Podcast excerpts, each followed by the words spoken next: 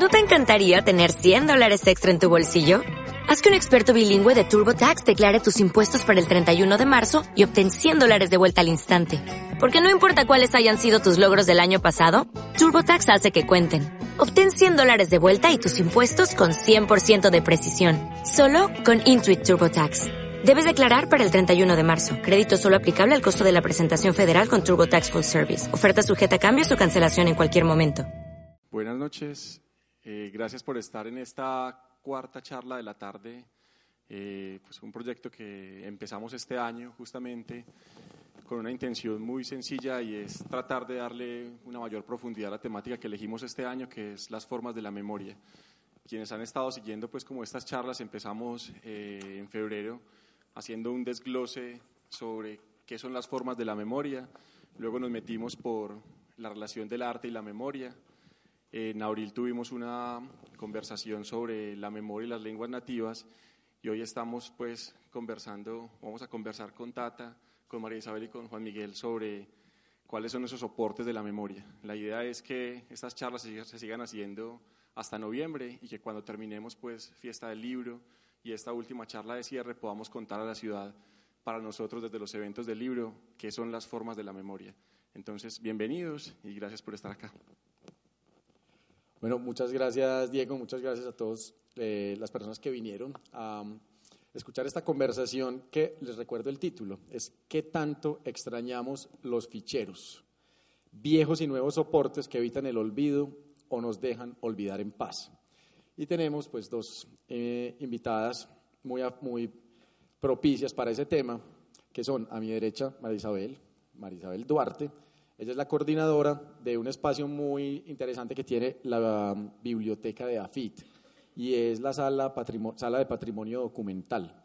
Un espacio eh, que para mí también ha sido una revelación, no sabía que existía y saber que tiene, la colección que tiene, pues es una sorpresa y espero que para ustedes sea también. Y en el otro extremo tenemos a Tata Méndez, en esa esquina, la coordinadora editorial del equipo de Desarrollos y Humanidades Digitales de la Biblioteca Nacional de Colombia, que en el sector de las bibliotecas en este país pues es un referente completo de lo que ha sido transformarse eh, de un espacio cerrado, exclusivo para investigadores, ahora con, un, con una vocación pública gigantesca, un espacio que acoge, invita, llama, que hace propuestas para poner en marcha y poner entre nosotros toda esa memoria que tiene guardada. Entonces esa va a ser la conversación, vamos a tener una conversación mm, de una hora. Tenemos hasta, hasta las 7 de la noche, a esa hora vamos a pasar algunas preguntas y tenemos solamente 15 minuticos de preguntas, porque si no corremos el riesgo de perder un avión, ¿cierto, Tata? Entonces, bueno, eh, quisiera también decir que ambas representan como eh, etapas muy distintas, pero complementarias en todo el proceso de conservar la memoria y ponerla a funcionar en el mundo por el lado de María Isabel, es más un trabajo de conservación, aunque van a ver que no se desliga completamente de lo que es la difusión, es la gente que recibe el, patrimonio documental. Y Tata tiene ya, es la tarea de socializar eso, socializar. Entonces, eh, antes de avanzar y volviendo al, al tema de la charla, al nombre de esta charla, quería hacerles una pregunta muy simple y es, ¿ustedes qué tan buena memoria tienen? Eh, mm, yo creo que buena. Sí, yo creo que buena y no sé, a veces, yo que digo que la memoria a veces también es como un juego de espejos, a veces se deja ver, a veces no, pero en general creo que bien. ¿Te acuerdas de las fechas de cumpleaños de la gente de los teléfonos? Ah, de algunos. y Tata, ¿cómo te va con la memoria? Bueno, es tan mala que Juan Miguel nos mandó las preguntas, yo hice apuntes en una agenda y me olvidé la agenda.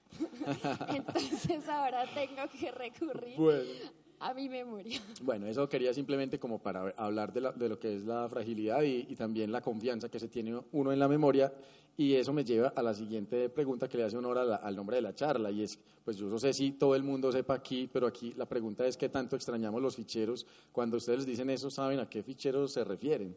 En el sector de la bibliotecología estamos hablando de unas cosas muy queridas. No sé si Marisabel nos quiera contar en EAFIT. ¿Todavía tienen ficheros y si tienen qué son o qué han sido en la historia de la bibliotecología? Bueno, antes, bueno, primero buenas tardes eh, y gracias por la invitación a esta charla y poder compartir con ustedes eh, conocimientos y más que conocimientos como lo que hacemos cotidianamente en nuestro, en nuestro trabajo.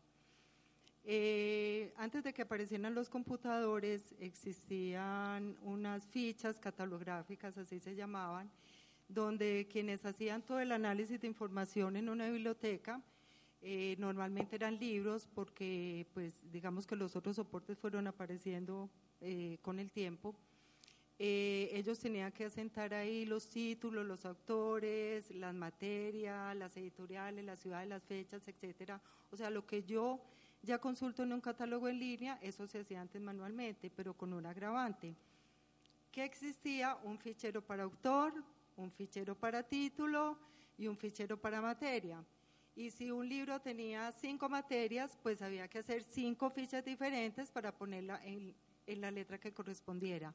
Eran alfabéticos, eh, uno eran cajones pequeños, uno los abría, buscaba el tema y simplemente pues llegaba al libro que quería.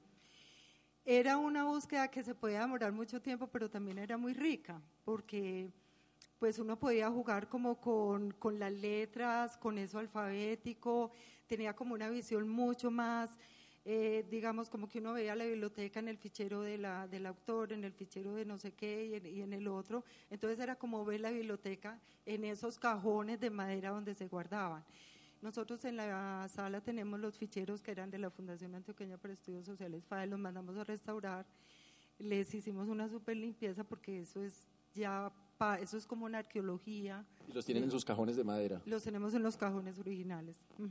¿Y en la Biblioteca Nacional en la, En la biblioteca todavía hay ficheros, pero yo quisiera tocar como la línea que habla María Isabel y es la nostalgia un poco también.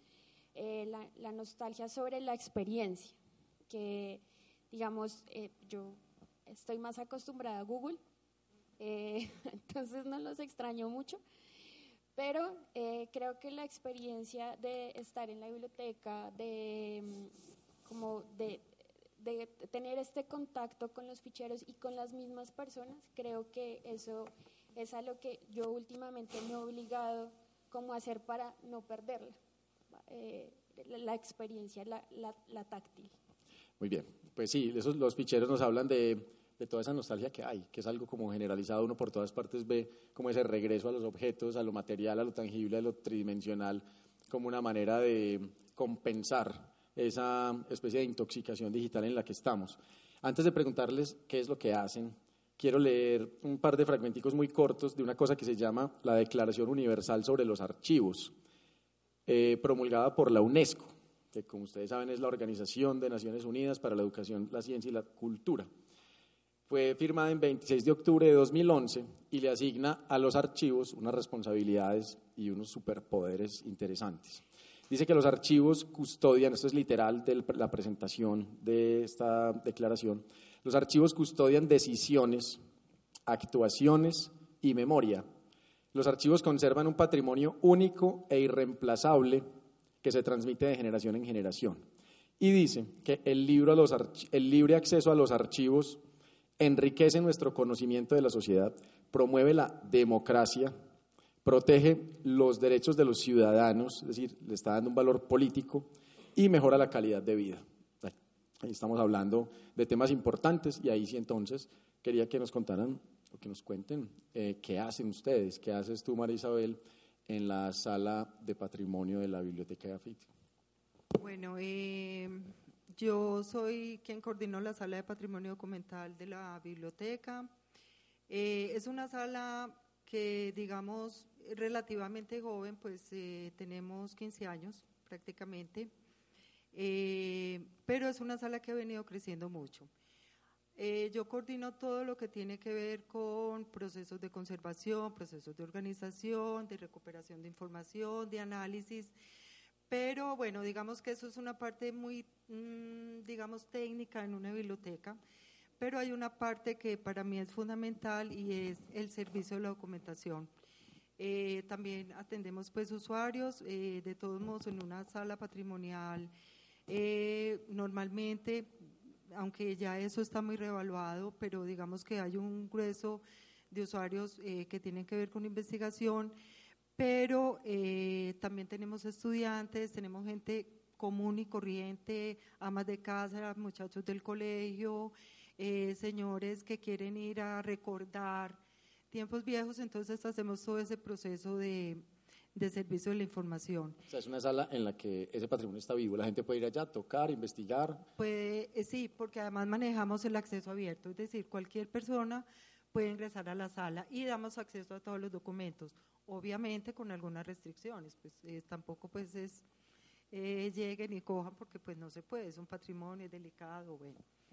Eh, hacemos también procesos de digitalización, tenemos una biblioteca digital patrimonial y participamos en varios proyectos, tanto de la universidad como externos, que tienen que ver con investigación sobre patrimonio, apoyo a exposiciones o, eventos que, hace la misma universidad u otras partes. Bueno, em, para arrancar diciéndoles qué hago, eh, la Biblioteca Nacional ha tenido varias transformaciones sobre lo digital. En ese orden de ideas, eh, los equipos eh, han cambiado mucho. Digamos, hay unas áreas misionales, pero hoy en día eh, se comporta como tecnologías de la información y ahí hay una patica que es laboratorio digital y ahí es donde yo pertenezco. Em, yo soy la coordinadora editorial de ese equipo, entonces mi trabajo es crear líneas tanto gráficas como editoriales, eh, como tecnológicas para que el proyecto salga adelante. Em, digamos que el trabajo más fuerte del equipo es metodológico, eh, en el que, claro, nosotros recibimos como todo eh, este material para crear productos, pero nos enfocamos sobre todo en la parte creativa, metodológica de, de esas investigaciones. ¿Qué vas a decir?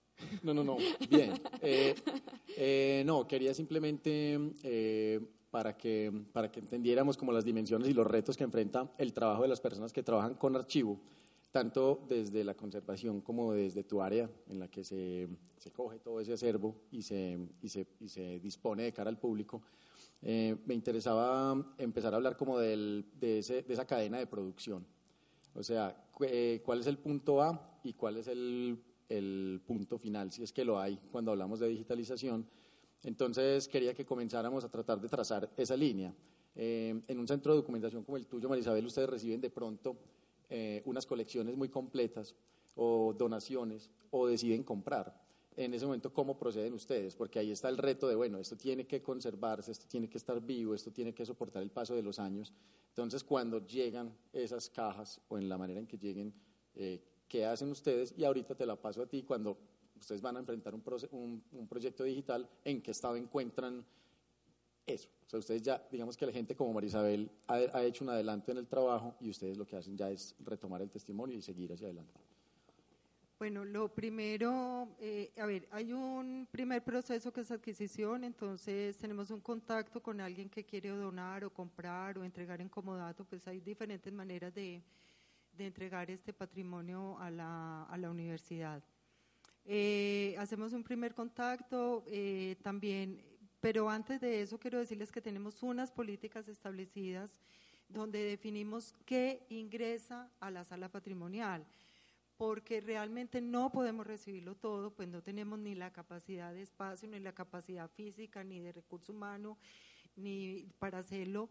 Entonces hemos definido unas políticas. Esa es, digamos, como nuestro norte, aunque quiero confesar que a veces me salgo de esas políticas porque hay cosas que son tan importantes que aunque digamos ahí diga que no, hay que decir que sí, porque de otra manera se perdería parte de una memoria de la sociedad muy importante. Entonces son como las paradojas que uno a veces se tiene que plantear.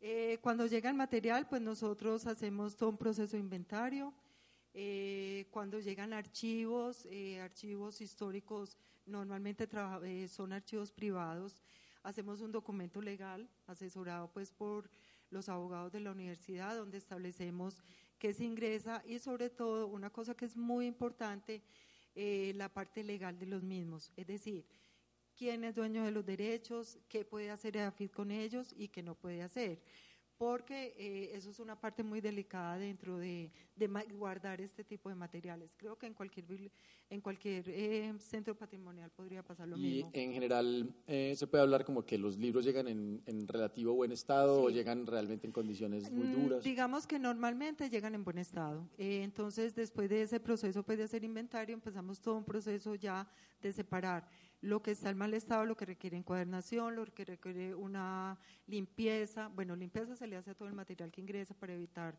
contaminación con la otra colección.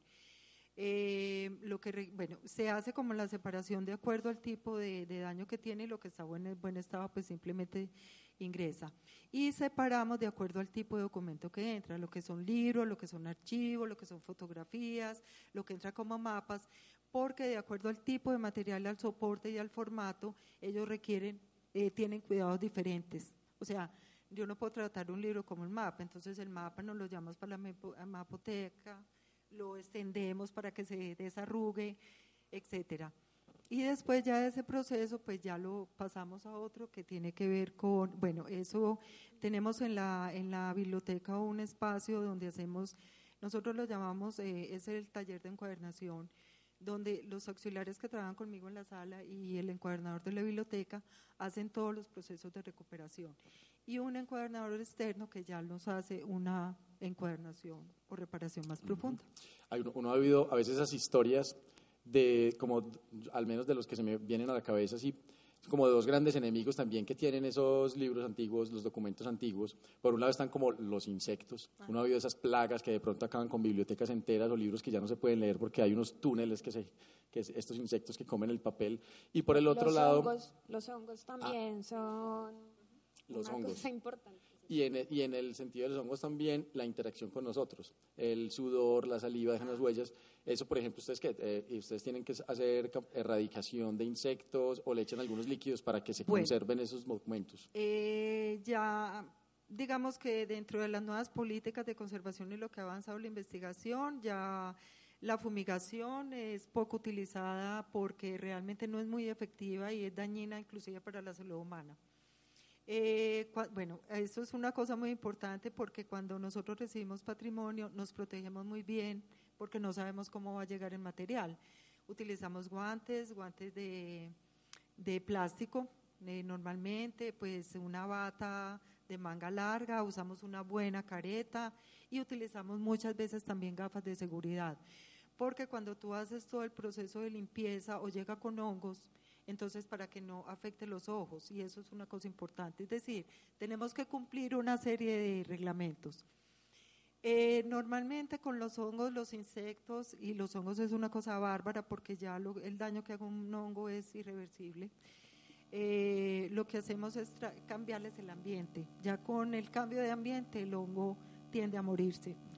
Y lo mismo con los insectos. Y de todos modos, si hacemos unas fumigaciones masivas cuando estamos en vacaciones, pues cuando ya la universidad está en las vacaciones colectivas, y ahí ya eh, combatimos esos insectos que son inevitables por la misma composición de los documentos. Es decir, que ese es, el, ese es un poco el trabajo y como la, la lucha que hay detrás de cuando nosotros accedemos a una mapoteca digital, como la que tiene la Biblioteca Nacional, o a estos archivos universales como el que tiene la UNESCO de Mm, memoria del Mundo. Se llama el Archivo Grande de la UNESCO, que es, una, es un programa de la UNESCO que mm, está sugiriendo o haciendo unos listados de grandes colecciones archivísticas que merecen la pena ser conservadas como patrimonio colectivo. Ahí hay pues todas unas pugnas de los gobiernos, de los estados, de las instituciones por poner esos archivos en ese listado, pero entre las misiones que asumen las entidades con esos listados está la digitalización con, esos, con esas colecciones, perdón, y es ponerlos a disposición de todo el mundo. Y detrás de eso vemos eh, pues hay un trabajo manual, un trabajo casi que de cirugía, quirúrgico, de erradicación, para que eso finalmente esté en una pantalla, que es donde viene el trabajo de, Tata. Te quería preguntar eso, ¿ustedes qué reciben? Nos complementamos, claro, ahí nos complementamos porque todo lo que cuenta Marisabel sucede en la biblioteca. De ahí, digamos, cuando sucede todo eso, ya pasamos, yo no sé si haya punto A o punto B en la biblioteca, pero sí sé que nosotros enfocamos, eh, no enfocamos, sino podemos ser un centro digital en este momento que construya esos productos. Nosotros tenemos eh, ahorita una metodología muy fuerte que es el Design Thinking, seguramente lo han escuchado. Em, es una metodología que tiene cinco etapas. La verdad es que la metodología no tiene ciencia. Nosotros creemos que la ciencia, como esa metodología, es la primera etapa, que es la empatía digital, y es en lo que nuestros procesos se han enfocado y se están enfocando, por lo menos desde hace dos años, y esa empatía digital, digamos que eh, entra de una forma muy fuerte porque tratamos de empatizar, ponernos en los zapatos de, de, la investigación y del contenido, que no es lo mismo que ponerse en los zapatos de la persona, ¿no?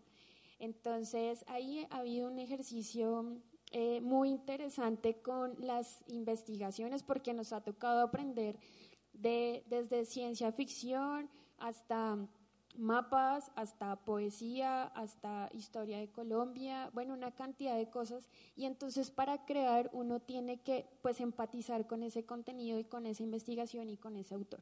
Dependiendo del producto, nosotros hemos adquirido como eh, metodologías diferentes ya desde la empatía. Entonces, desde ejercicios de card sorting que son con post-it, o mm, eh, Philips 6x6, que es como convocar a mucha gente eh, y entonces debatir sobre la misma idea.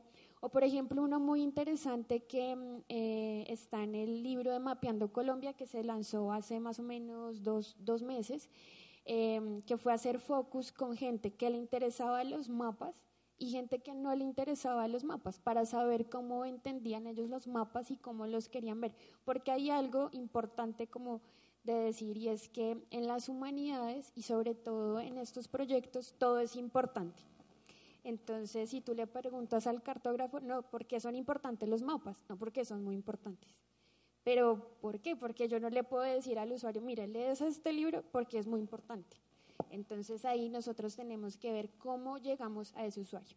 Y entonces ahí un ejercicio para terminar y, seguir es que eh, cuando hicimos esos focus entendimos que la gente quería eh, tocar los mapas y en lo digital no se podía. Pero el hecho de entender esa decisión nos permite decir que, bueno, entonces en el capítulo pongamos el mapa detrás y que sea parallax, para que cuando baje el contenido haya una sensación de que estoy navegando el mapa mientras leo el contenido. Ahí la aclaración, parallax es ese efecto cuando hay una página web que se va generando un efecto de perspectiva, que hay un fondo y hay un contenido en primer plano y a medida que yo desciendo o subo, pues se da la, la sensación de perspectiva. Como de movimiento, exacto. Entonces, el, eh, esos ejercicios que parecieran pequeños y como que llevan mucho tiempo, pues nos permiten tomar esas decisiones, no solamente diseño, sino tecnológicas. Y entonces yo creo que eso hace que, que, los productos tengan un, un, valor agregado. Bueno, lo que quería eh, preguntarte era, pues como simplemente contarles, estamos hablando de uno de los proyectos tal vez mm, como más interesantes que ha hecho la Biblioteca Nacional. Resulta que la biblioteca tiene un acervo de, de, de mapas antiguos de, eh, de Colombia enorme.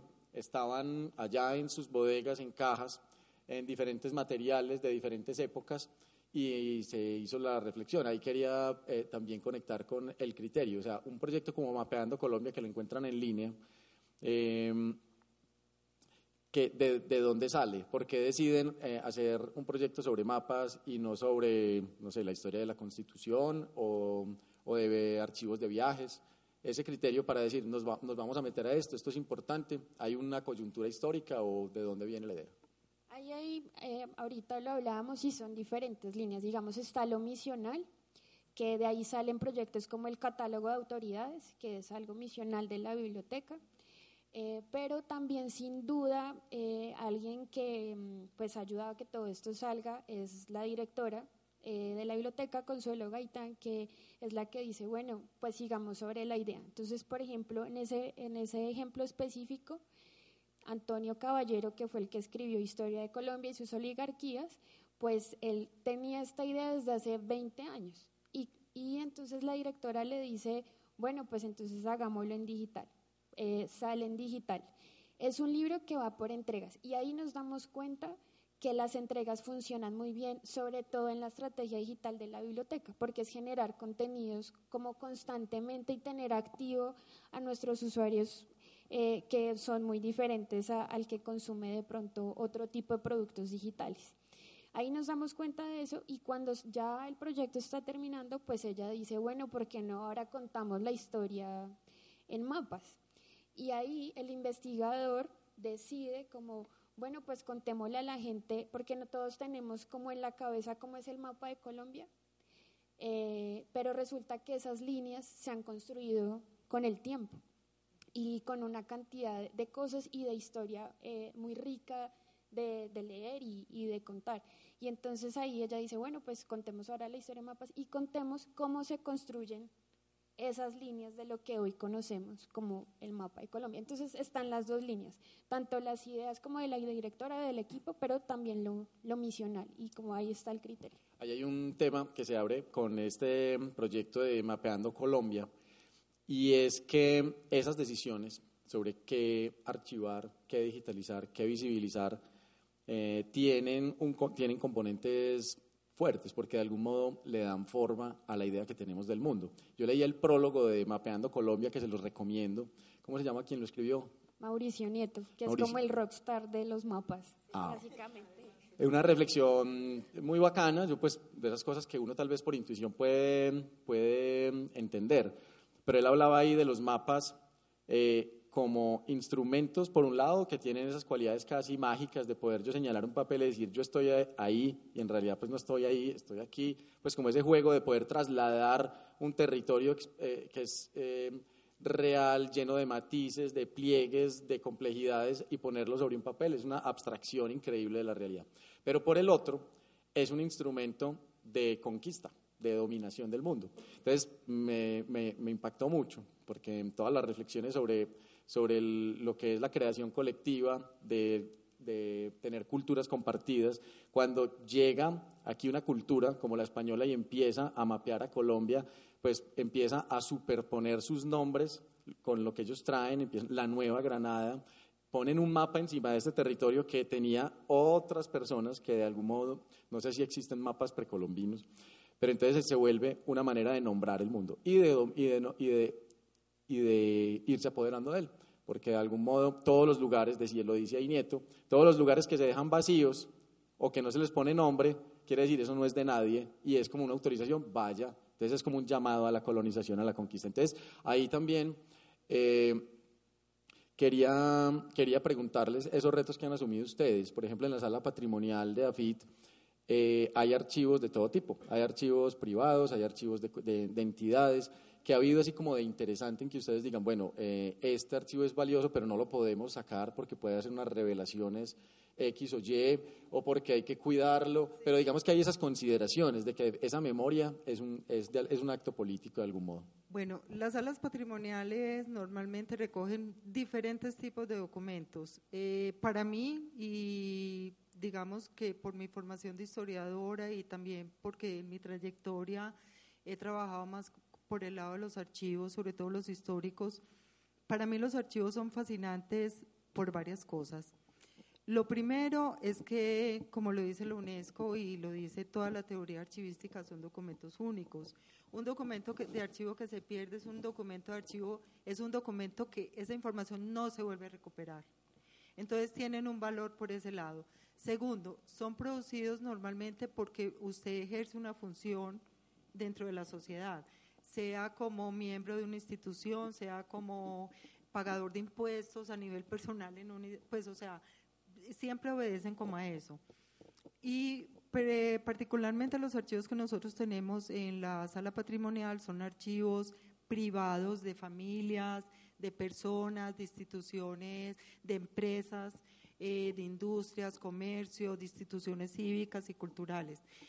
Mm, creo que una de las, de las líneas fuertes dentro de las salas son los archivos, pues les voy a confesar, tenemos cerca de 200 archivos y anualmente podemos recibir alrededor de 5 o 6 archivos que nos entregan. ¿De una familia, de una familia o, alguien que muere y les entregan su archivo? Sí, una familia normalmente. Entonces, eh, primero, yo valoro mucho que la gente sea capaz de desprenderse de algo que hace parte de su patrimonio, porque es que hay un patrimonio colectivo, pero también hay un patrimonio personal que es el archivo que yo voy haciendo. Creo que todos de alguna manera, y aún aunque estemos en la, en la era digital y ya no se escriban cartas y demás, pero de todos modos todos de alguna manera vamos haciendo nuestro archivo. Pues o tenemos las carticas que le escribíamos a la mamá cuando estábamos chiquitos, por poner un ejemplo. Es decir, todo eso, eh, todo eso es patrimonio y todo eso es memoria y todo eso es identidad y por eso son tan importantes esos papeles. Entonces, para nosotros, eh, digamos, los archivos tienen esa, esa connotación. Eh, tienen un proceso muy largo de organización y de conservación, porque un archivo puede tener, eh, no sé, 500 mil documentos o puede tener 50. ¿Qué apellidos, por ejemplo, hay en, ese, esos archivos así de esas familias antioqueñas que les han entregado? Tenemos la familia Ospina, tenemos... Mariano Ospina, los Mariano Ospina, sí. Eh, inclusive el archivo de Mariano Espina Rodríguez, que es el archivo más antiguo que tenemos en la sala patrimonial, eh, lo tenemos digitalizado y está en nuestra página web, en nuestra biblioteca digital patrimonial y es de acceso abierto. Y también fue nombrado, hace parte de la lista del registro eh, de memoria del mundo de para América Latina. De la UNESCO. De la UNESCO, sí. Lo que pasa es que ellos regionalizan por continentes. Entonces, eh, ha sido pues como un logro muy importante. Pero tenemos archivos, por ejemplo, diarios personales o las cartas familiares donde yo le cuento a, a mi esposo que el muchachito le contestó fue a la, a, la, a la maestra y le pegaron. Pero no ese es el cuento, sino toda esa información que es la que utilizan los investigadores para reconstruir historias y, contextos de esos documentos. Pues los documentos son divinos, yo los amo, de verdad. Son divinos porque las letras son muy lindas, eh, los papeles son hermosos, pero también es toda esa información que es lo que le sirve a un investigador para, para que nos identifique. Vos nos dabas dos ejemplos muy buenos ahora de cosas que hay en ese archivo, por ejemplo. Una es una colección de una cosa que se llamaban las tarjetas de visita que era como ese testimonio que dejaba alguien cuando visitaba una casa, que dejaba un pedacito de cartón cuando empezó a desarrollarse la litografía, entonces era como una especie de tarjeta personal, pero ampliada, con decoraciones. Entonces hubo alguien, eh, apellido Restrepo, Pastor Restrepo.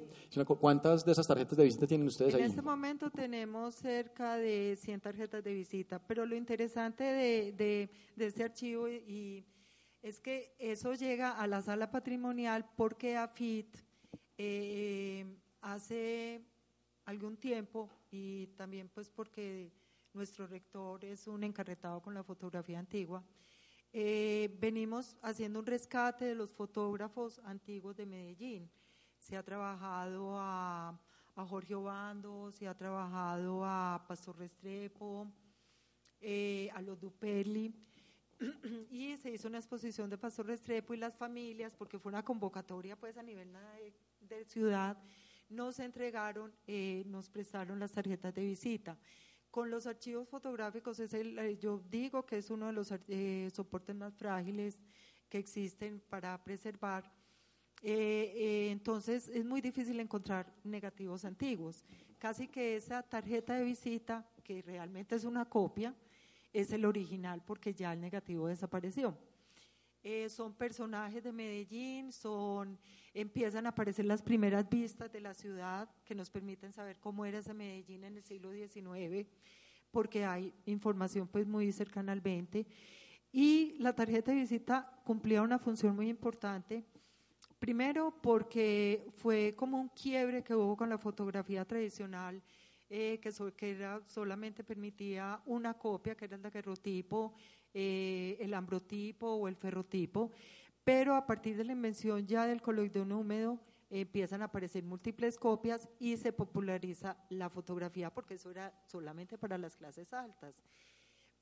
Y aparece un fenómeno que es muy lindo porque como yo puedo sacar de una misma negativa varias fotos, las pegaban en un cartón porque obviamente pues los papeles se enroscaban en un cartón muy decorado, muy bonito, los invito a la sala que las conozcan. Y se entregaba cuando yo iba a hacer una visita, por eso se llaman las tarjetas de visita. Cuando yo me encuentro con alguien que va a la sala a visitarme, yo le entrego mi tarjeta de presentación y le digo, mira, aquí están mis datos. Antes se acostumbra, era una costumbre entre amigos y entre familias. Y por detrás están dedicadas para mi padrino, con todo mi afecto, fulanito de tal. Yo pasé por aquí, era como una manera de decir, yo pasé por aquí. Más o menos. Eh, y Tata, sobre eso que yo preguntaba, de esas decisiones de, de que recibir toda esa visión también que tiene un componente político. Me, alegró mucho ver pues como esa reflexión de Nieto en el prólogo porque no habla de una visión oficial, habla de una cosa que se está cuestionando. Esas decisiones también de sacar eh, algunos contenidos tienen que ver para enriquecer, que ya es el trabajo de enriquecer la conversación pública, componer ese, ese, ese mm, archivo, toda esa memoria a circular entre nosotros. Eh, por ejemplo, no sé, en, en, Mapeando Colombia si tienes algo que contar de, de esos hallazgos que se encuentran al, al repasar la historia de los mapas, eh, ¿qué te sorprende desde el punto de vista de qué nos está diciendo esa historia de los mapas que se van superponiendo?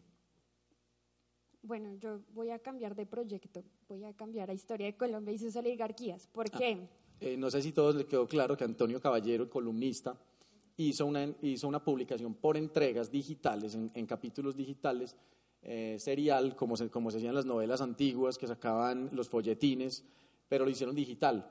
Y luego, eh, ante la buena recepción del proyecto, que es muy bonito, y con ilustraciones de él, pues se pasó al, al físico. Sí, pues voy a cambiar de proyecto por una razón y es que Mapeando Colombia pues no está terminado, también es por entregas, entonces estamos arrancando y digamos que ahorita eh, el proceso realmente creativo fue pues como lo interesante y hasta ahorita es la única anécdota. Entonces por eso cambió el proyecto. Entonces digamos que Historia de Colombia pues es eh, en este momento pues es un, un libro muy importante. De hecho ahorita cuando hace, no sé, tal vez un mes presentaron las mm, cifras, y el presidente le preguntaba a la directora que qué libro iba a recomendarle para el próximo presidente que tuviera en la mesa de noche. Ella le dijo el libro de Antonio Caballero, Historia de Colombia y sus oligarquías.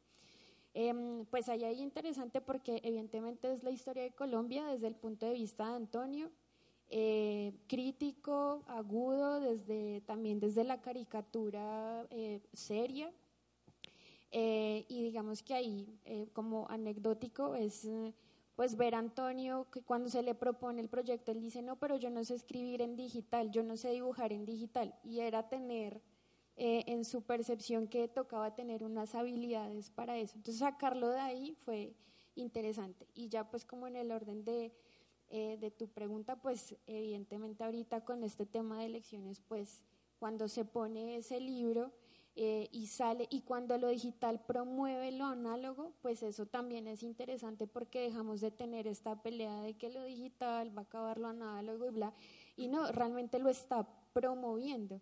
Y tanto que, bueno, uno, este proyecto es el más exitoso de la biblioteca durante su vida digital, o sea, tiene más de 22 mil visitas. Hoy en día, sin que siga habiendo entregas, sigue en el top 5 de lo más visitado de la biblioteca digital. Eh, y pues Planeta saca el libro y saca nada más y nada menos que 8.000 ediciones para arrancar. Pero tú dices que sigue habiendo entregas. No, ya, ah, ya, ya, acabaron. Sin que haya nuevas pero, entregas. Pero resulta que el libro está disponible gratis ah. en la biblioteca, pero aún así sacan 8.000 ediciones. Entonces creo que eso es muy diciente a que, uno, la gente sí está interesada en conocer la historia de Colombia, de tener puntos de vista, eh, y que lo digital y lo análogo pues no están eh, peleando. hay dos cosas un poco que van como en contra de lo que uno esperaría, o sea, el que lo digital esté pasando a lo análogo, que también es una tendencia, y eso de soltar la palabra oligarquías también es una apuesta fuerte en este momento en Colombia. Y me parece que la palabra clave es promover, eh, es decir, lo digital está promoviendo lo análogo. Eh, de, lo, de, lo, digital estamos promoviendo, promoviendo, concursos, estamos promoviendo que la gente escriba. O sea, estamos, lo digital finalmente es una herramienta eh, que nos permite llegar a, a, otros públicos que siguen existiendo y no están discutiendo, sino están dialogando. Bueno, ah, perdóname, y, y yo creo que también lo digital está haciendo algo muy interesante y es que está permitiendo que lo que yo tengo, eh, digamos, en mi sala patrimonial o lo que pueda tener la biblioteca o cualquier institución a nivel de su acervo eh, documental, pueda ser visto, consultado, apreciado, sentido por otra gente. Es que yo pienso que, que, estas nuevas tecnologías lo que hacen es eso. Pues a mí, A mí me preguntan mis sobrinos, sí, ¿usted cómo hacía sin internet? Y yo les decía, yo no sé, porque realmente el internet es una cosa maravillosa. Bueno, yo sí, todos sabemos los que hacíamos, íbamos a las bibliotecas, bueno, consultábamos de otra manera. Pero yo pienso que estas nuevas tecnologías sí, sí democratizan de alguna manera eh, que la gente pueda acceder a eso y conocerlo. Es decir, que yo pueda ver un mapa, el mapa más antiguo que lo tiene, voy a dar un ejemplo, la biblioteca eh, de Holanda y que yo no voy a poder tener acceso porque primero lo tienen super custodiado, segundo porque seguramente yo nunca voy a ir a Holanda, pero que yo lo pueda traer hasta mi casa, poderlo consultar, recrear, investigar y escribir sobre él, eso me parece maravilloso. Eso antes no era una oportunidad que tenían los investigadores ni personas del común. Sí, ahí es, por ejemplo, eh, leyendo esa, esa lista de, de archivos protegidos en este registro del que hablábamos, Memoria del Mundo de la UNESCO, veía cosas tan curiosas y tan difíciles de digitalizar y además de manipular en lo físico, como una cosa que se llaman, no sé si se llaman los paños o los mantos de Bayou, que se considera también un antecesor del cómic eh, remoto, y es una cosa que físicamente pesa más de 300 kilos. Es una tela que se enrolla, se envuelve, eh, conservarla es muy complicado, exhibirla, imagínense, es una cosa extensa, llena de unas historias que todavía pues tienen encarretados a muchos investigadores. Digitalizar eso, ponerlo a disposición de todo el mundo y que lo podamos ver, pues es una cosa súper valiosa. Y ahí viene eh, la pregunta con la que arrancábamos de qué tan buena memoria tienen. También ven a esta pregunta de qué tan buena es la memoria de la memoria digital. Y es que está pasando algo. Eh, no sé si ustedes todavía tengan en el closet, en algún rincón de la casa, eh, disquets de tres y medio o de cinco un cuarto pero los que los tengan y los quieran consultar ahora, pues tienen es un problema. Les toca empezar a, no sé, poner un post en Facebook. Alguien tiene un computador de los años 90 para yo poder sacar eso. No sé si debe haber empresas que prestan el servicio.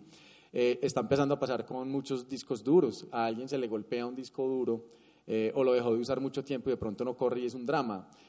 Lo digital en sí mismo no es una solución, está generando otros retos. Entonces, ese reto de la obsolescencia tecnológica, que se vuelvan obsoletos los huequitos de las USB, como está empezando a pasar, cada vez vamos a unos más rápidos, las USB de hace 10 años eh, son súper lentas, entonces ahora hay triple X o X, hay un montón de nombres de llamar, de, cómo, de cómo referirse a ellas.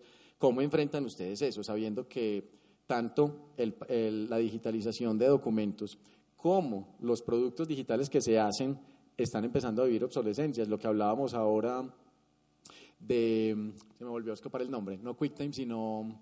Ah, Flash. De Flash. Todas las multimedias que se hicieron eh, a principios del año 2000 en Flash, unas cosas maravillosas, pirotécnicas, y de un momento a otro Google dice, ese, ese formato no es adaptativo, no, lo, no se puede indexar, es, es refractario a nuestra manera de entender el, la sistematización de información y de pronto eso se perdió. Y entonces eso, eso pasa. Cosas valiosísimas que diríamos, no, se digitalizó, eso ya va a estar ahí por siempre y de pronto empezamos a perder. ¿Ustedes cómo, cómo enfrentan o qué vacíos ven o por el suspiro que das, María Isabel? bueno. Yo quise, traducir el suspiro de María Isabel antes de que se le pase. la versión light y ya se lo pasó a María Isabel. Pero bueno, hoy hablábamos que mm, estos son escenarios muy importantes para hablar y, declarar que em, esto está un poco en crisis. Y la palabra crisis se está utilizando últimamente eh, mucho, pero es cierto, digamos, hay una producción inmesurada de productos y de hecho nosotros tenemos que sacar un número de productos al año pero resulta que no se están guardando. O sea, digamos, se están guardando, pero justo cuando utilizamos una tecnología como Flash, que fue lo que pasó hace cinco años, se crearon los libros digitales en Flash, hoy en día en la biblioteca no se pueden consultar. ¿Por qué? Porque nos tocó cambiarnos de tecnología por algo político y, y, en ese orden de ideas esa tecnología no, no, pues no es compatible con Flash. Entonces hoy en día no se pueden ver y hoy en día estamos viendo cómo hacemos para que se puedan ver. Eh, esto también replica, en, yo les comentaba a Juan Miguel y María Isabel que el año pasado hubo una audiencia pública, porque justamente es un tema que se está llevando pues a nivel país, porque no hay una, un, ejercicio juicioso de la preservación y la conservación digital. Eh, entonces llevarlo a esa audiencia fue decir como, bueno, aquí está este problema, ¿qué hacemos? Y quedó en el qué hacemos y por lo menos, digamos, en el caso del Ministerio de Cultura, pues está tratando de crear una política digital que abarque la producción de contenidos, pero inclusive desde el desarrollo y los debates eh, no se está contemplando la preservación y la conservación. Entonces se contempla la cadena de valor, la producción, pero no se está contemplando guardarlo. Entonces eso vale la pena eh, anunciarlo y decirlo porque si le llega a oídos de alguien que pueda suceder eh, algo. Em, para complementar eso, em, recuerdo, yo varios años trabajé como editor de contenidos de la red de bibliotecas y sufríamos ese fenómeno. Digamos que se invertía una cantidad de dinero enorme en producir unas multimedias. Eh, se hicieron varias con la piloto, algunas se convirtieron en aplicaciones móviles. Em, se hicieron juegos educativos, didácticos, pero de pronto ya desde ningún celular se podían consultar cambió la tecnología y se van quedando ahí y, y a nosotros nos decían, no se pueden, de todas maneras no las pueden eliminar e ignorar porque se ha invertido tanto dinero que eso se puede llegar a considerar como detrimento patrimonial.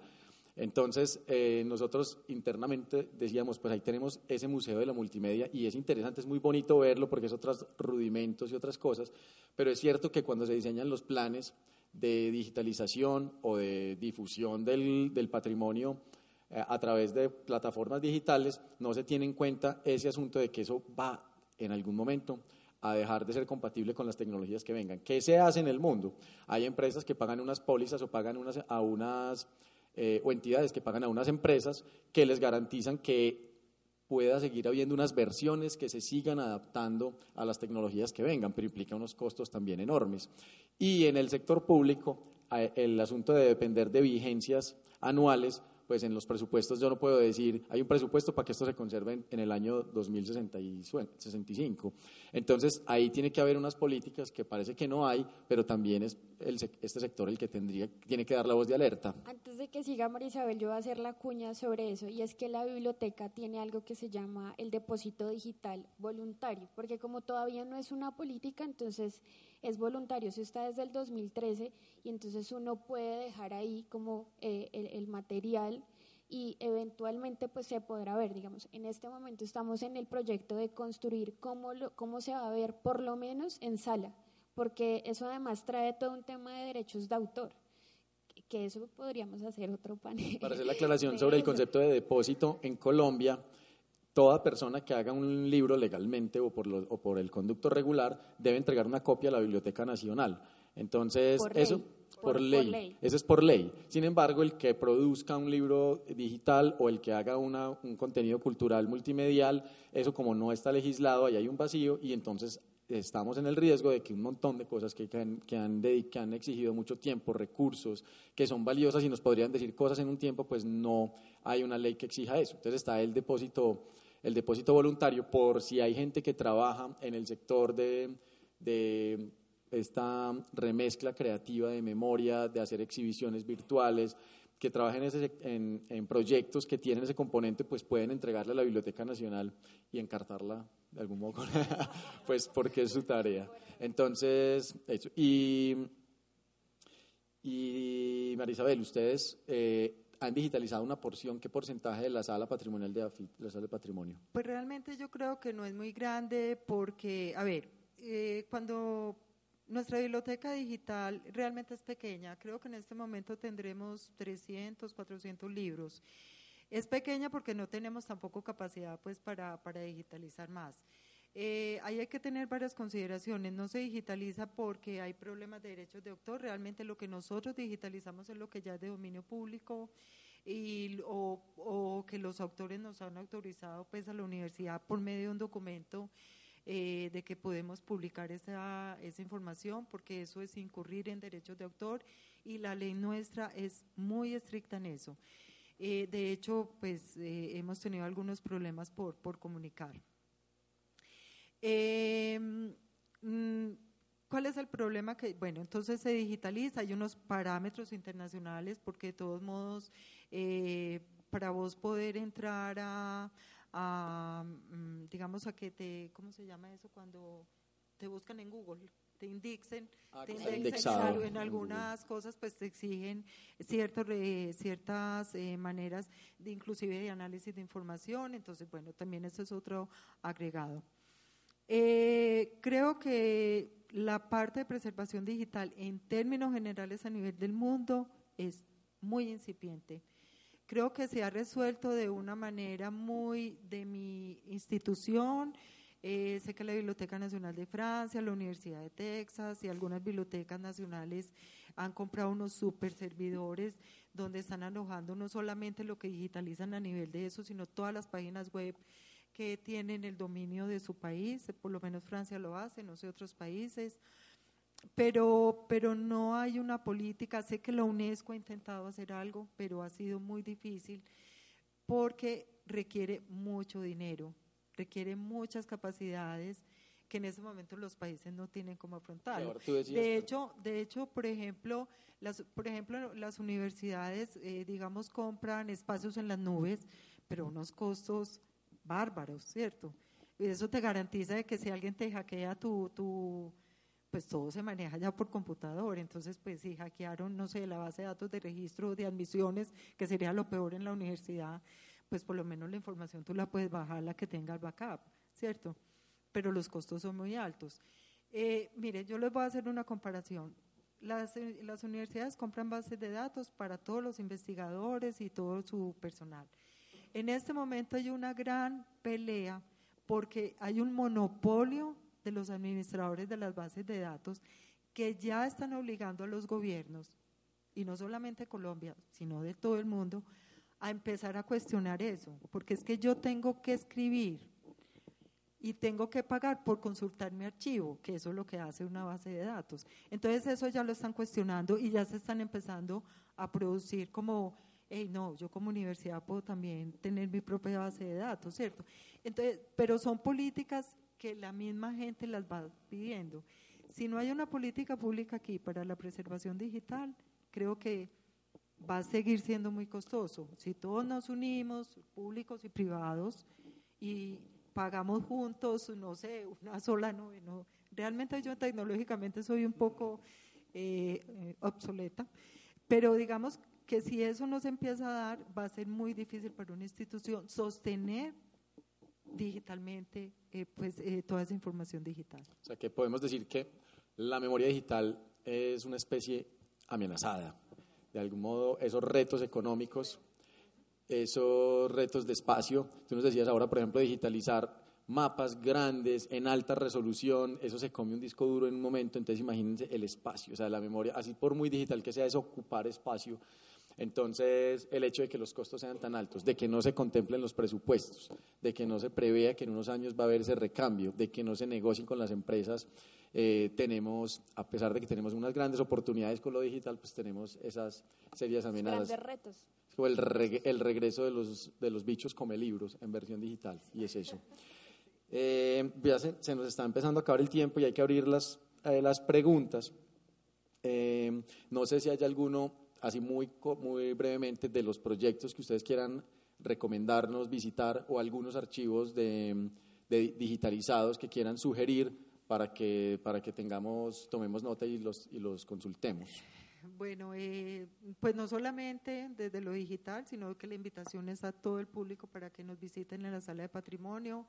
Es una sala que realmente tiene pues unos tesoros incalculables. Aquí tengo un profe que ha sido pues nuestro usuario, tenemos la Biblioteca de León de Greife, una colección muy importante de viajeros, bueno, tenemos una serie de documentos. Quiero señalar dos que me sorprendió mucho. Tienen un libro, eh, a una copia de una cosa que para los estudiantes de periodismo es, es como un referente y es una primera publicación eh, masiva que se considera como de las, de las pioneras o tal vez la primera en Colombia que aparece todo en esos libros pues, de historia del periodismo que es Aviso del Terremoto. Ah, eso es una hojita.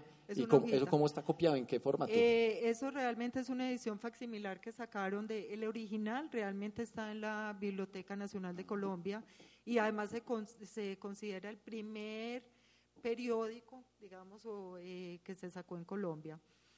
Eh, es una hoja facsimilar. ¿Qué hace un facsimilar? Por medio de un proceso fotomecánico te reproduce exactamente el original, con el mugrecito, con el rotico, bueno, con todo. Ah, es como una, una réplica, casi como Exactamente, inclusive, inclusive imitan los colores, que es una cosa muy difícil, pues porque las gamas de colores, pues a nivel, eso ya no se hace Ya no se hace porque ya lo digital desplazó de alguna manera eso.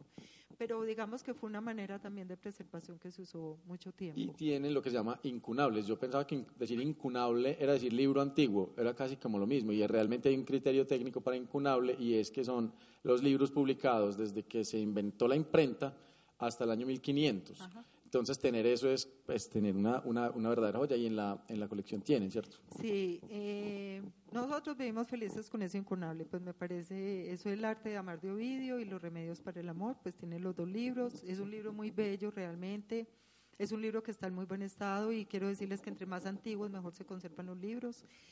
Eh, vivimos muy orgullosos de él, fue una compra pues que, que hicimos a través de Héctor Abad, que fue nuestro jefe un tiempo en la biblioteca. Eh, lo cuidamos mucho, lo queremos mucho, estamos en proceso también de digitalizarlo y para poderlo proteger. bueno, y ya, y entonces la invitación a visitar la sala y, en, lo digital. En lo digital eh, se puede, pueden ingresar a la página de la biblioteca, eh, pueden entrar, entrar a través de simplemente en Google, Biblioteca Universidad de AFIT. Eh, y ahí hay un ítem en la parte de abajo donde están todas las bibliotecas digitales que tenemos. Ahí está la Biblioteca Digital Patrimonial, una biblioteca digital de música donde está todo el patrimonio musical de que tenemos nosotros que es impresionante. Cuando hablas musical son partituras. Son partituras, pero también son libros, archivos de los músicos, son programas de mano, son discos, etcétera. Inclusive está catalogada como la segunda más grande después de la Biblioteca Nacional, pues que tiene el acervo más grande a nivel de música. Y además tenemos un proyecto que trabajamos con, con la Universidad Nacional de Colombia, en la sede de Medellín, y con la Academia de Ciencias Exactas, que es la Biblioteca de, eh, de Científicos Antioqueños. Entonces se han puesto en texto completo artículos de, de geólogos, de agrónomos, eh, bueno, en este momento, de médicos, etcétera, que también son de libre acceso. ¿En qué formato están? ¿En, como en PDF? En PDF, sí, en PDF. Bueno, y por Tata. Yo voy a aprender la moto para hablar ahorita, para terminar con un proyecto que quiero hablar, y es, bueno, primero, bibliotecanacional.gov.co, eh, biblioteca digital, y ahí está una cantidad de portafolio de diferentes productos, exposiciones virtuales, eh, pues archivos de autor eh, y están los productos, variedad de productos. Está uno muy interesante que es Biblioteca Básica de Cultura Colombiana que contiene, pues en este momento está la categoría de literatura, 25 títulos, y ahorita en julio salen 125 libros eh, totalmente pues eh, gratis y en tres formatos diferentes. Del producto que quiero hablar como para, eh, para terminar y invitarlos a que entren a este producto es por la cadena digital tan interesante que tiene y se llama Remixencias 2091. Este proyecto arranca con José María Cordobés Moure, que escribe un libro de crónicas de Bogotá a final del siglo XIX. Este libro lo toma Biblioteca Básica de Cultura Colombiana eh, y crea los tres formatos, PDF, EPUB y HTML5. Después de que está ahí, pues decimos, bueno, tenemos que apropiarnos de, este contenido. Y en eso entra Juan Álvarez, que es un escritor ya reconocido, y crea un taller de ciencia ficción. En este taller de ciencia ficción, pues terminan 14 personas escribiendo sobre Bogotá, sobre la Bogotá del 2091. Entonces ahí hay un ejercicio eh, súper chévere porque luego nosotros terminamos con el micrositio, que es el que está en la biblioteca digital en este momento, en donde gracias al concepto del tiempo, que también es muy de la ciencia ficción, pues podemos leer a Bogotá por un lado, que está dividido en dos páginas, a Bogotá de eh, a finales del siglo XIX y comparar cómo sería la Bogotá del 2091. Al mismo tiempo, hay una fábrica de memes en este sitio en donde podemos identificar eh, a, Bogotá en, el presente. Entonces tenemos las, como la, línea del tiempo. Juan Miguel me decía, o creo que Gregorio, ya no me acuerdo cómo, pero eso es muy de Bogotá. Y, y pues sí, es de Bogotá, por, pues porque José María Cordobés escribe de Bogotá, pero eh, porque es la idea, pero es muy interesante porque hay una línea muy clara que parte de un concepto y ha tenido muchas transformaciones y tiende a seguirse transformando el producto desde su estrategia digital. Entonces, invitados a que entren a, a bibliotecanacional.gov.co, biblioteca digital, y ahí abajito está Remixencias, y le echen un ojito y nos cuenten cómo les parece. Muy bien, muchas gracias. Pues eh, había más, yo tenía ganas de preguntar más cosas, pero ya es el tiempo de ustedes. Eh, tenemos, yo creo que 10, máximo 15 minutos, por si, por si quieren, tienen alguna duda, alguna consulta para nuestras invitadas. Profesora María Isabel, dos preguntas rápidas. Uno, ustedes como sala patrimonial, ¿cómo direccionan, entre otras que usted nos contaba, de que no todo lo, lo asimilan o lo incorporan? Con las otras salas patrimoniales, por ejemplo, la sala Antioquia de la Piloto, de la Universidad de Antioquia. Y la segunda, eh, el archivo que tenía el FAES, ustedes lo manejan. ¿Lo incorporaron? Eh, ¿Cómo, ¿Cómo, manejan esto? ¿Y qué pasó con el FAES ahí?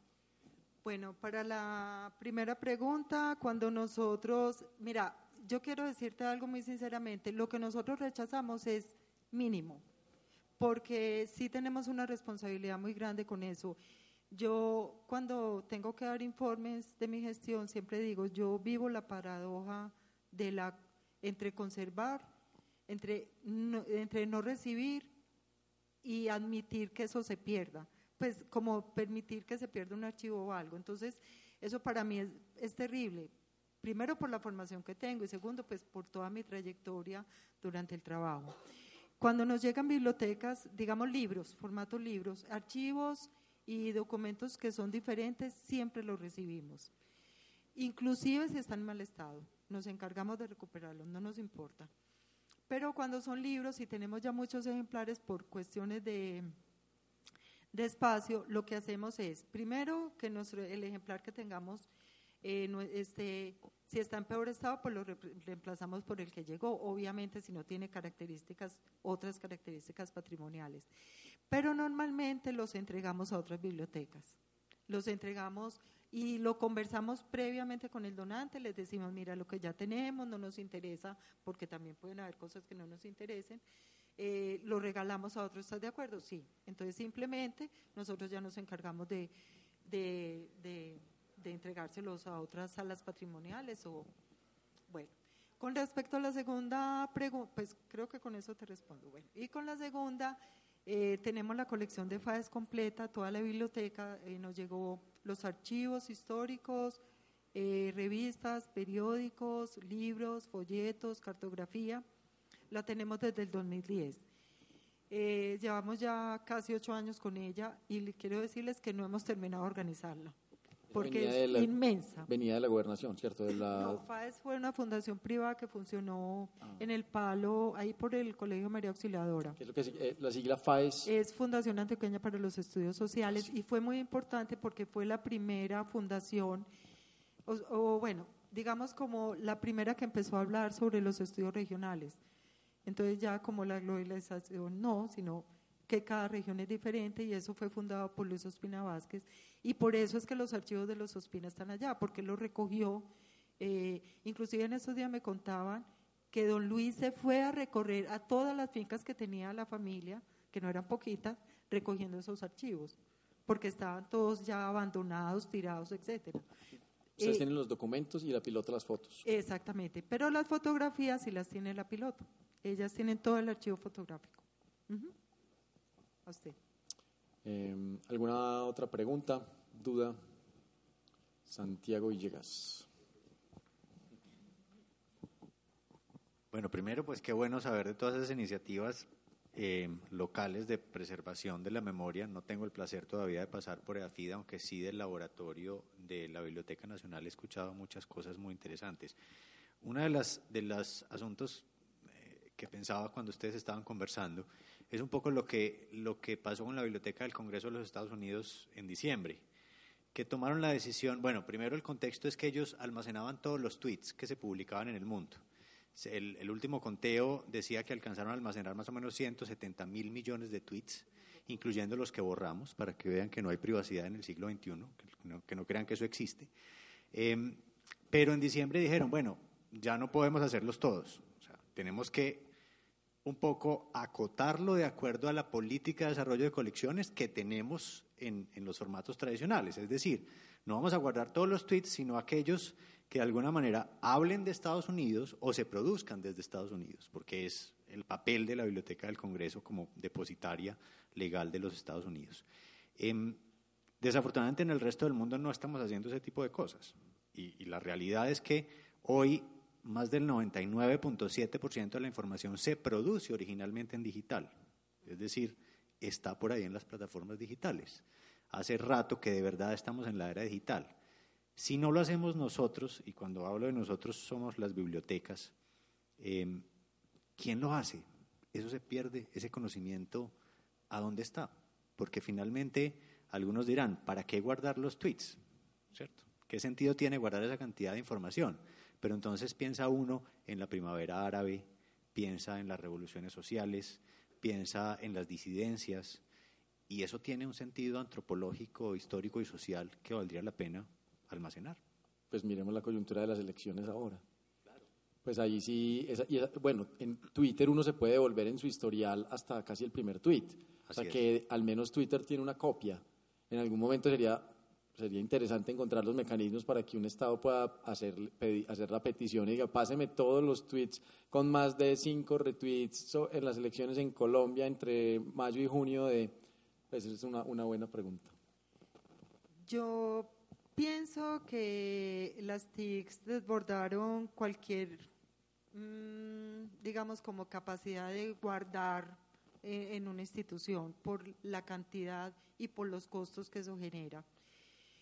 Eh, uno pensaría que, por ejemplo, lo que yo he visto a nivel, eh, digamos, como la tendencia a nivel mundial, es que las bibliotecas, digamos, nacionales se están encargando de guardar con todas las dificultades que eso tiene, todo lo que se produce dentro, bajo su dominio, pues digamos, eh, .fr, .es, bueno, con Colombia tenemos un problema porque nosotros pues sí, vendemos ya nuestro dominio, eh, pero digamos uno pensaría que sería una iniciativa que tendría que liderar, digamos, la Biblioteca Nacional, se me ocurre también que alguien como el Archivo General de la Nación, y otra cosa que uno pensaría es, yo, por ejemplo, como institución, es decir, una institución como AFIT, ¿cómo está guardando sus páginas que han ido evolucionando? Pues que eso cambia todos los días.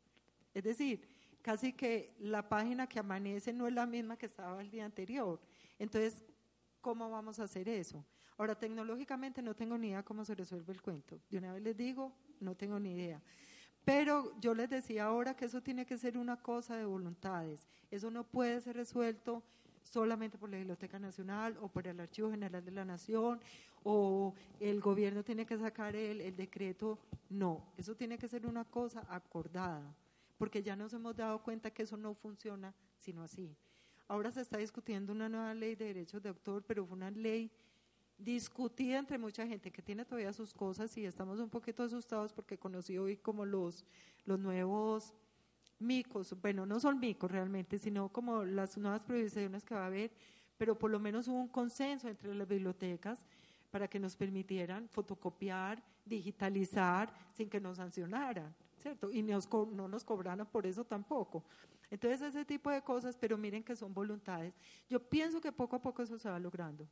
Yo pienso que sí, despacio, eh, creo que no hay que afanar mucho, pues hay que afanar, pero, pero digamos como que es, ya hay más conciencia, ya hay más, más eh, como voluntad para hacer trabajos interinstitucionales y creo que eso poco a poco avanzando, pero no lo veo tan fácil, la verdad. No, y mi pregunta es un poco retórica también, porque, a ver, sabemos que no en casi ningún país tienen capacidad, y eso incluye a Estados Unidos, para almacenar todo lo que digitalmente se produce.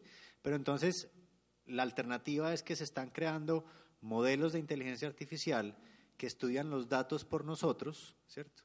Entonces, en lugar de almacenarlos, lo que hacen es que lo estudian y se hagan unas conclusiones que, por supuesto, dependen del programador, porque depende de lo que tú le enseñes a la inteligencia artificial, pues va a obtener o no unos resultados. Finalmente, para mí no hay sino estupidez artificial, o sea, eso depende básicamente de cómo lo programes. Eh, así que es donde empezamos a ver los algoritmos como un arma de destrucción masiva, como decía una chica antropóloga. Y es que depende de cómo lo programes, pues obtienes unos resultados. Cómo desde la ciudadanía, entendiendo las bibliotecas como el último bastión de la democracia, muy, de manera muy optimista, creamos un sistema que hackee ese sistema. Es decir, cómo empezamos a crear dinámicas, como lo está haciendo la Biblioteca Nacional, para que los laboratorios sean abiertos. Y AFID es una biblioteca eh, académica, privada, pero que hace papel de biblioteca pública muchas veces, ¿cierto? Entonces, ¿cómo empezamos a crear dinámicas para que las bibliotecas mismas promuevan el acceso a esos datos y el uso de esos datos? Siempre he dicho, yo creo que ya hay que renunciar a la privacidad, ya no vamos a poder volver a ella, o sea, ya no hay tal cosa. La pregunta ya no es cómo recupero mi privacidad, sino cómo uso responsablemente esos datos y cómo exijo que otros usen responsablemente esos datos, ¿cierto? ¿Estamos haciendo algo para llegar a eso? Eh, yo pienso que ahí no es solamente las bibliotecas, yo pienso que la academia también tiene mucho que hablar. Eh, hay, una, hay una tendencia muy fuerte en las bibliotecas, eh, perdón, en las universidades, que es la formación de los usuarios.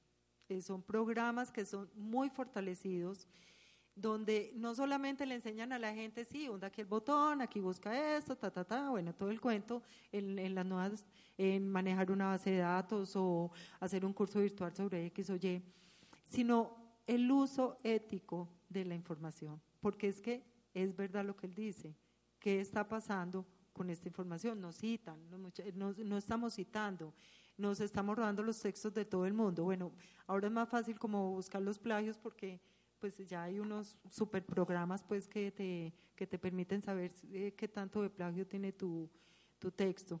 Pero es verdad, todavía falta mucho. Creo que, creo que no nos hemos todavía, o sea, no hemos dimensionado todavía, aunque lo dimensionamos, pero como que todavía no hemos apropiado que realmente todo ese montón de información, a mí me parece que lo digital desbordó cualquier cosa. Yo personalmente, pues a mí me abruma, la verdad lo digital me abruma. Yo creo que ahí también ahí necesitamos de más fundaciones carisma, por ejemplo. De, de, este tipo de entidades que alfabeticen con un para qué y un por qué. Es que creo que eso hace falta no solamente en lo digital, sino en general en la vida, porque nos dicen, no, esto es muy importante, los datos son muy importantes. De hecho, eh, como lo decía María Isabel, en las bibliotecas, en las universidades, en la misma Biblioteca Nacional hay eh, talleres de cómo se manejan los datos y la gente no va. No va porque no entiende la importancia. Entonces yo creo que ahí juega un papel muy importante la estrategia, yo no sé si digital, sino la estrategia en general, para que la, gente entienda el por qué y el para qué se deben cuidar eh, eh, esos datos. Y, para eso, vuelvo y insisto, más fundaciones Carisma que, que nos lo explican, porque ellos logran que el tema de derechos de autor sea más digerible. Y, eso es lo que necesitamos también, como dejar de, poner estos temas que sí son tediosos y son ladrilludos, dejar de ponerlos tan arriba y bajarlos un poco y entenderlos, pero buscar estrategias para hacerlo porque no podemos seguirle diciéndole a la gente los datos son muy importantes, vea, no, haga tal cosa.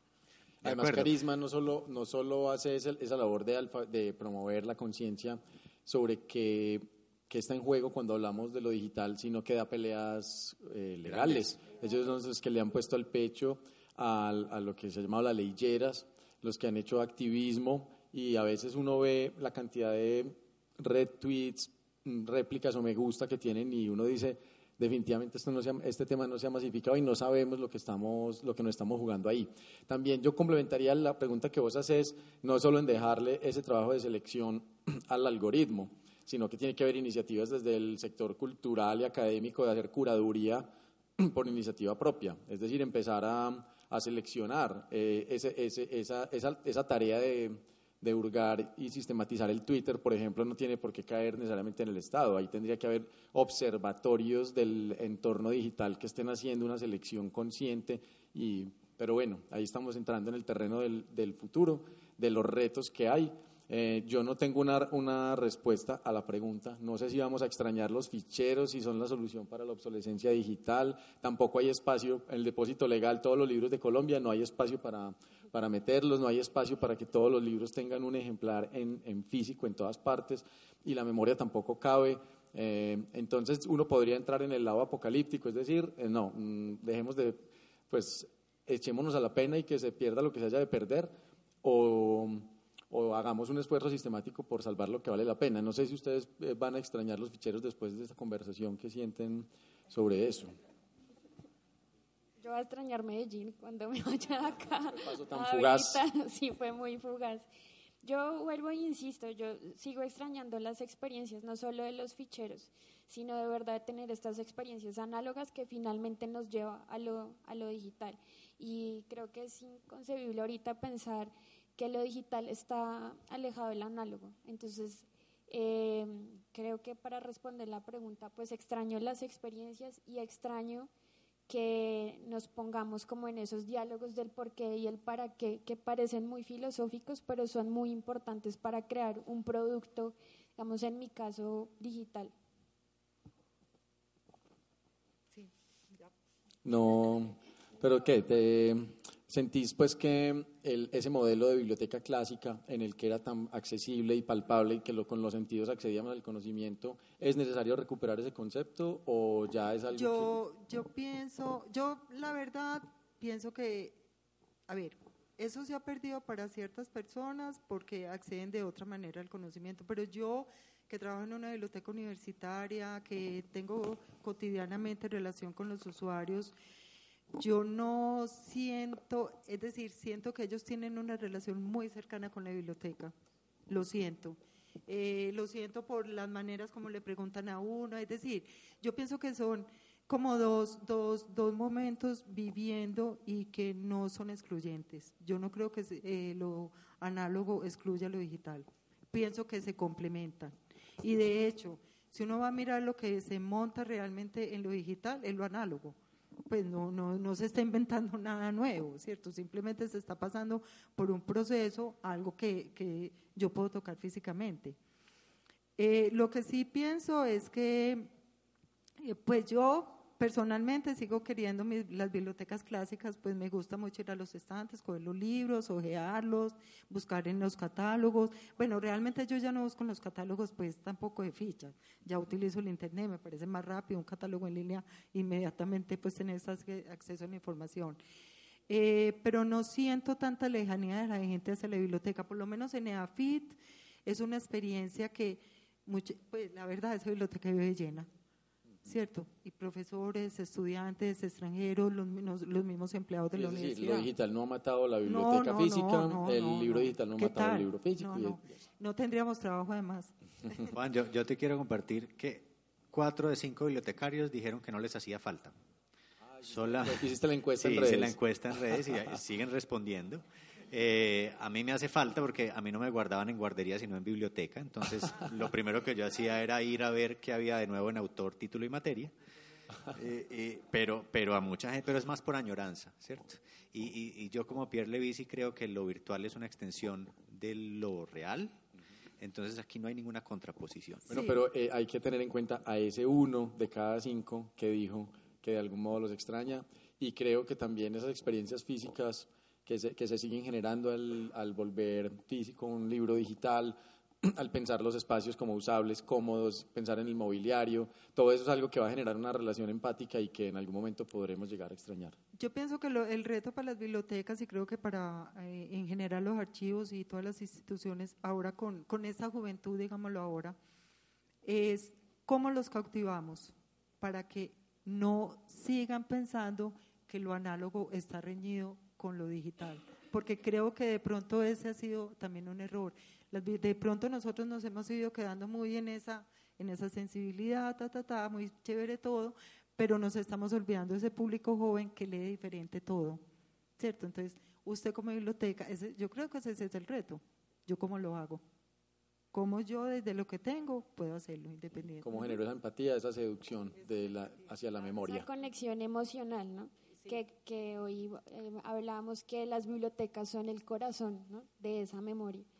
Y, y en ese orden de ideas, ¿cómo logramos que esos productos tengan una conexión emocional tan fuerte que finalmente terminen llegando eh, a la memoria sin necesidad de, de, de mucha parafernalia? ¿no? Muy bien, pues muchas gracias Tata, muchas gracias María Isabel. Eh, muchas gracias a um, los organizadores de esto, a Gregorio, a Diego, al equipo de, la, de eventos del libro, a quienes asistieron. Eh, y pues muchas gracias por pasar este rato con nosotros pensando en la fragilidad de la memoria de estos soportes, de las evoluciones de las bibliotecas y de los retos tan grandes que tiene la memoria con esas nuevas amenazas y bichos que la rondan. Muchas gracias y feliz tarde.